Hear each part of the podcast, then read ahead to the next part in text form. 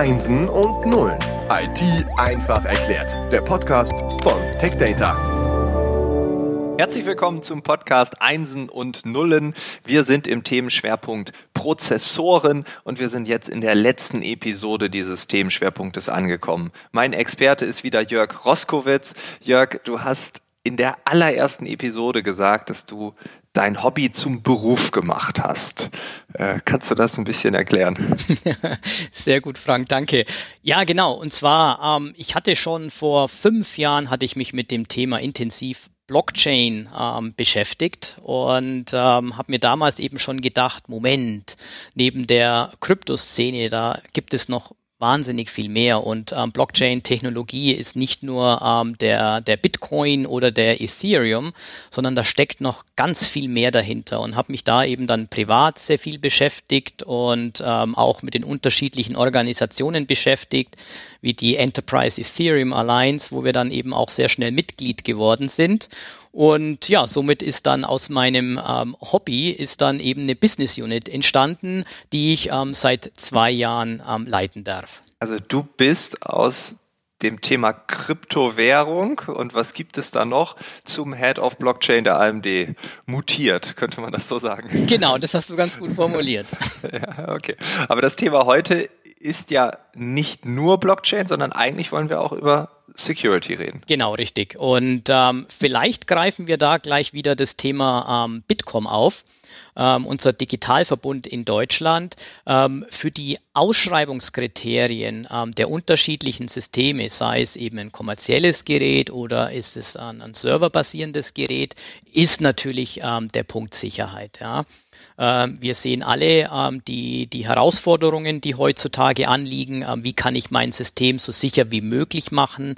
Wie kann ich mein System sichern? Ich würde sagen, das erste Sicherheitssystem, physikalische Sicherheitssystem, war der Kensington Lock, ja, dass ich zum Beispiel mein Notebook-System oder mein Monitor hier fest am, am Tisch verankere, sodass es keiner mehr klauen kann. Ähm, und ähm, das Ganze wurde natürlich weiterentwickelt ähm, in die Digitaltechnik. Das heißt, ähm, die, die Herausforderungen waren, was passiert, wenn ein Notebook gestohlen wird? Was passiert, wenn eine Festplatte gestohlen wird? Ja? Wie kann ich es ähm, ähm, verhindern, dass jemand extern auf mein Gerät zugreift? Und in diesem Zuge ähm, haben wir zum Beispiel hier auch die unterschiedlichen Anwendungsprofile unterschiedlicher äh, Nutzergruppen ähm, hier festgelegt. Also es gibt Nutzergruppen, ähm, das fängt einfach an, die schreiben hier vor, dass die Festplatte verschlüsselt werden muss. Ja, hier gibt es Funktionen wie zum Beispiel das Trusted Platform Module, ähm, kurz TPM, dies ähm, ähm, gewährleistet ähm, diese Funktion. Oder ähm, wir zum Beispiel als, äh, als Hersteller, als Silicon-Hersteller, wir haben hier eine Plattform implementiert, die da ähm, PSP heißt, Platform Security Processor. Das ist basierend auf ähm, einer Technologie, die ähm, Open Source ist. Ähm, hier eben ganz wichtig zu erwähnen, ähm, wir als Hersteller, für uns ist es ganz wichtig, dass wir ähm, offene Plattformen unterstützen. Weil wenn man sich zum Beispiel das Thema Sicherheit anschaut, das Thema verteilte Systeme, ähm, das Thema ähm, Blockchain, lebt nur, wenn jeder praktisch mit der Technologie arbeiten kann. Ja? Also gerade verteilte Systeme. Wenn ich das ähm, vergleichen kann mit ähm, der Thematik Internet, ähm, wäre es ganz schlecht, wenn nur ein spezieller Hardwarehersteller sich mit dem Internet verbinden könnte. Ja? Das heißt, wir müssen hier eine offene ähm, API, eine offene Plattform ähm, sicherstellen, bei der jeder ähm, mitmachen kann, bei der jeder ähm, sich ähm, verlinken kann. Und das ist so der Punkt, warum wir uns ähm, entschieden haben, ähm, unsere Sicherheitstechnologie eben auf ähm, der ARM Trust Zone Technologie zu basieren. Und ähm, hier gibt es unterschiedliche ähm, Features, die gewährleistet werden. Ähm, eins ähm, der bekannten Features, gerade im Serverbereich, ähm, das wäre hier SEV, ähm, Secure Encrypted Virtualization.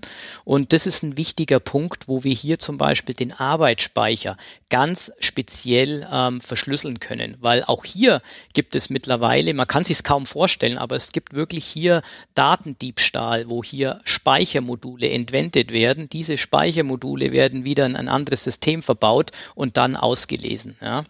Und also hier gibt es die unterschiedlich raffiniertesten ähm, Diebstähle und ähm, das stellt uns als Hersteller immer wieder vor neue Herausforderungen, eben genau diese Details ähm, ähm zu verbessern. Und das ist genau der größte Mehrwert ähm, der Silicon-Hersteller, hier automatisierte ähm, Sicherheitsmechanismen ähm, äh, einzubauen, die hier dann in unterschiedlichen Systemen, wie zum Beispiel bei einem dezentralisierten äh, Blockchain-System, ähm, aktiviert werden. Du hast gerade gesagt, man entwickelt das weiter. Jetzt die Frage, ähm, reagiert man nur auf das, was passiert oder agiert man auch? Das ist eine sehr gute Frage. Also ich würde sagen beides. Ähm, mhm. Und zwar ähm, reagieren sind natürlich Vorgaben von Institutionen. Jetzt wie zum Beispiel, ähm, wenn ich die Bitkom wieder hernehme, dass Behörden sagen, okay, wir brauchen das Feature XYZ. Das wäre jetzt zum Beispiel so ein Punkt, wo wir darauf reagieren. Und dann natürlich, wir wollen uns natürlich hervorheben. Wir wollen natürlich die Entwicklung vorantreiben. Das heißt, wir überlegen uns natürlich auch selber, wie kann man ähm, hier die ähm, Sicherheitsmechanismen ähm, verbessern, um dem Kunden einen Mehrwert zu bieten. Mhm. Wie sieht dann Sicherheit in der Praxis aus? Hast du so ein Beispiel, äh, damit man das so ein bisschen besser greifen kann? Zu einem ähm, sind es die, die Hardware-Funktionen, ähm, wie ich eben vorhin schon beschrieben hatte, ähm, PSP, Platform Security Processor, und auf der anderen Seite ist es eben mit ähm, unterschiedlichen Datenbanksystemen, die zum Beispiel Blockchain-basiert sind, ähm, hier ähm, zusammenzuarbeiten. Also wir wissen zum Beispiel alle, die Blockchain ist eine Erweiterung einer, einer, einer Datenbank, ja.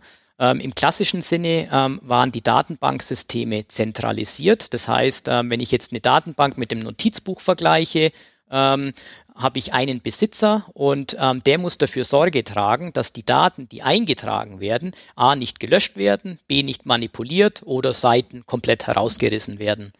So, bei einem dezentralisierten ähm, Blockchain-Notizbuch habe ich den Vorteil, dass nicht ich der Besitzer bin, sondern jeder, der in dem Netzwerk verbunden ist, hat eine Kopie von diesem ähm, Notizbuch. Das heißt, wenn ich jetzt sage, ich manipuliere oder nehme sogar eine Seite raus, dann werden mir sofort die anderen Nutzer im Netz mitteilen, Moment, das stimmt nicht und ähm, werde als ungültig ähm, ähm qualifiziert. Das heißt, mit diesem Datenbanksystem ähm, ähm, nehme ich diese Zentralisierung heraus, also diesen, diesen Mittelmann bezüglich der Transaktionen und erhöhe damit die, das Vertrauenslevel als auch den den Sicherheitslevel. Und hier ganz im Speziellen ähm, einfach dargestellt geht es hier auf Hardware-Ebene, die Transaktionen eben hier sicherzustellen. Zum Beispiel im Serverbereich mit SEV, Secure Encrypted Virtualization, dass diese Transaktionen dieser sicheren dezentralen Datenbank in einen virtualisierten Container gepackt werden. Dieser virtualisierte Container wird kryptografisch verschlüsselt und damit an den Endpunkt ähm, weitergeleitet. Das kann man sich jetzt vorstellen, zum Beispiel ganz einfache Systeme, wenn ich ähm, ein, ein Voting-System hernehme, zum Beispiel, oder im Supply Chain Management, wo ich eben sicherstelle, dass die Information vom Terminal über den Server richtig verschlüsselt ähm, transportiert wird.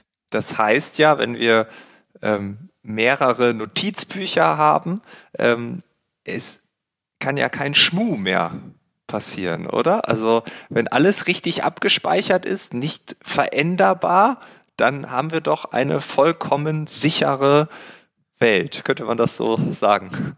Okay, bei der vollkommen sicheren Welt, da wäre ich jetzt mal vorsichtig, ähm, weil prinzipiell ähm, Straßenkriminalität gibt's noch. Genau, richtig. Und es ist immer ähm, schwer zu behaupten, zu sagen, das ist 100% sicher. Es gibt ja. keine hundertprozentige Sicherheit. Ja, okay, okay. Aber ähm, du hast es bereits angesprochen, eben ähm, der Punkt der Unveränderbarkeit. Das ist ein mhm. wesentlicher Bestandteil ähm, der, der, der Blockchain. Und wenn man jetzt das Beispiel zum Beispiel hernimmt, ähm, der, der, der Geldtransfer. Ähm, ja? Das wäre hier ein wesentlicher ähm, Vorteil natürlich gegenüber Geldwäsche als auch ähm, der Schwarzarbeit oder vielleicht sogar eine bessere Erweiterung bezüglich der Bondpflicht. Ähm, wenn ich ähm, die, ähm, den, den Geldfluss ähm, digitalisiere innerhalb dieses Systems, kann ich auch natürlich wunderbar ähm, verfolgen, woher die Tokens kommen und wohin die Tokens ähm, gegangen sind. Wenn man das jetzt auf den Euro zum Beispiel ummünzt, kann ich dann genau sehen, okay, ich habe hier den Euro erhalten und habe hier den Euro ähm, für das und das ausgegeben. Mhm. Okay, also da würden ja auch ganz, ganz viele Dinge, die wir heute als normal ansehen, wegfallen. Also sowohl im Bereich der Arbeit, Mittelsmänner hast du schon gesagt, mhm. bis zu, ich bekomme eine Abrechnung oder einen Bon, weil ja alles nicht mehr ausgedruckt werden muss. Ja und nein, ähm, das ist ein sehr guter Punkt, was du ansprichst, ähm, dass hier Positionen wegfallen. Ähm, ich würde sagen, es entstehen hier wahnsinnig viele neue Bereiche. Wenn man sich zum Beispiel die äh, Micropayments anschaut, gutes Beispiel sind hier Elektrofahrzeuge. Wir wissen alle, dass derzeit das Bestreben ist, die Elektromobilität auszubauen. Und wir wissen auch alle, dass diese Elektrofahrzeuge geladen werden müssen. Und ähm, hier gibt es zum Beispiel ähm, Konzepte, die ohne diese Micropayments, Blockchain, Krypto gar nicht möglich wären um hier ein Beispiel zu nennen, ähm, es gibt eine Firma, die beschäftigt sich mit der Ladeinfrastruktur und hat hier ein Konzept ähm, für Smart ähm, Cities erstellt, wo hier die Ladeinfrastruktur in Kreuzungen verbaut wird. Sehr spannendes Thema. So, das heißt, ähm, ein Elektrofahrzeug ist ähm, mit einer Wallet bestückt, ähm, die natürlich geladen ist. Und jetzt fahre ich äh, an eine Kreuzung, die Ampel ist rot, ich bleibe stehen.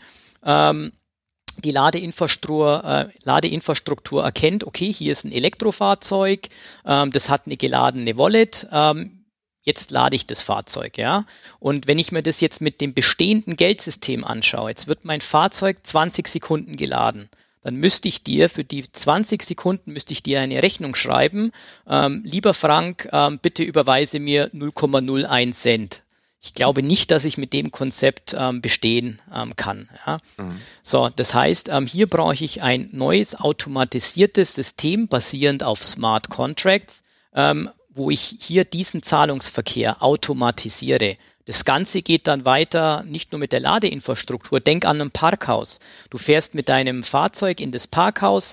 Die, ähm, das Parkhaus ähm, ähm, erkennt, du hast eine Wallet. Die Schranke geht auf. Du fährst rein. Wenn du mit deinem Meeting fertig bist, fährst du raus und es wird Zeit gerecht abgerechnet, sekundengenau und ähm, automatisiert bezahlt. Und das sind dann eben die Punkte auch, wo der Endkunde natürlich einen großen Nutzen davon hat und ähm, das hier wieder dazu beiträgt, eben Prozesse zu vereinfachen. Ah, wow, also ich sehe schon das Thema äh, Blockchain, das ist ein riesiges Thema, das hat verschiedene Facetten, Krypto, Geldwäsche, Schwarzarbeit, äh, die Städte der Zukunft, also vieles basiert eventuell auf dieser, äh, auf diesem Konstrukt. Ich würde jetzt einfach mal vorschlagen, also an alle Hörer dieses Podcasts, wenn du jetzt denkst, Mensch, äh, so ein bisschen mehr würde ich über die Blockchain hören. Jörg, du bist der Experte, ich müsste dich dann nochmal einladen hier. Sehr ähm, gerne. Äh, wenn dich das interessiert, wenn euch das interessiert, schickt mir einfach eine E-Mail oder eine Nachricht bei LinkedIn. Ähm, also beides ist in den Shownotes verlinkt. Habt ihr mehr Lust auf Blockchain-Themen, dann machen wir auch einen eigenen Schwerpunkt darüber. Das wäre mein Vorschlag. Ich hoffe, du sagst jetzt ja, weil sonst müsste ich mir noch einen anderen Gesprächspartner suchen. Frank, sehr gerne. Juhu, Glück gehabt. Okay, dann zum Ende äh, interessiert mich natürlich noch, ja, vielleicht so ein kurzer Abriss. Also was bringt die Zukunft? Wir haben über Prozessoren gesprochen, wir haben jetzt über Sicherheit gesprochen. Ähm, irgendwann kommen wir doch auch an so physikalische Grenzen. Oder gibt es so Trends oder Entwicklungen, die du gerade siehst, die in naher oder ferner Zukunft, je nachdem, wie weit du gucken möchtest, äh, definitiv äh, auf die Agenda kommen? Das ist ein sehr guter Punkt und ähm, natürlich ähm, theoretisch kommen physikalische Grenzen, an die wir stoßen, vor allem ähm, was den Fertigungsprozess anbelangt. Allerdings hat die Vergangenheit gezeigt, dass diese schon mehrfach durchbrochen wurde. Ähm, ich kann mich gut erinnern, ähm, vor 20 Jahren ähm, hatten wir uns über den Gigahertz-Prozessor lustig gemacht. Es wäre doch toll, wenn wir sowas hätten. Ein paar Jahre später war es da. Wo sind wir heute? Heute sind wir schon bei über 5 Gigahertz teilweise bei, ähm, bei unterschiedlichen Produkten. Ähm, der Fertigungsprozess bezüglich der Lithografie, also der Belichtungsprozess für die Prozessoren verbessert sich stetig. Ähm, es werden neue Materialien hergenommen. Es gibt neue Konzepte, wie zum Beispiel der Quanten Quantencomputer. Und ähm, da ist noch lange nicht das Ende der Fahnenstange erreicht. Was denkst du, was ist der nächste Quantensprung, auch wenn das natürlich irgendwie allgemein äh, sprachlich als, nächsten, als nächstes große äh, Ding proklamiert wird, obwohl der Quantensprung eher etwas kleineres ist. Sehr Physikalisch Punkt. betrachtet, ja. Ähm, das wird auf jeden Fall ähm, die Erweiterung und die Verbesserung der Strukturbreite sein, weil letztendlich damit steht und fällt ähm, die, die Architektur. Ähm, das werden Parallelentwicklungen sein, wie zum Beispiel ähm, die Grafikkarte, ähm, die wir ja mittlerweile auch mehr und mehr in Datenzentren finden, gerade was das Thema künstliche Intelligenz anbelangt, weil hier eben ganz viele parallele Prozessoren schon heute arbeiten und ähm, in unterschiedlichen Bereichen hier die Grafikkarte ähm, tatsächlich effizienter ist als ähm, der Prozessor heute. Okay, das war ein Blick in die Glaskugel mit Jörg Roskowitz. Jörg, vielen Dank für deine Zeit. Danke, dass du uns ähm, auch das Thema Security näher gebracht hast. Und äh, ja, nochmal, also äh, falls irgendjemand jetzt äh, denkt, wir brauchen mehr zum Thema Blockchain, Jörg hat Ja gesagt, schreibt mir eine E-Mail oder eine Nachricht bei LinkedIn. Vielen Dank nochmal, dass du dabei warst. Danke auch an die AMD, die diese Staffel gesponsert hat. Und äh, ja, wir hören uns dann in der nächsten Woche wieder mit einem neuen Schwerpunkt. Vielen Dank, Frank. Hat sehr viel Spaß gemacht. Danke. Ja auch. Danke. Ciao.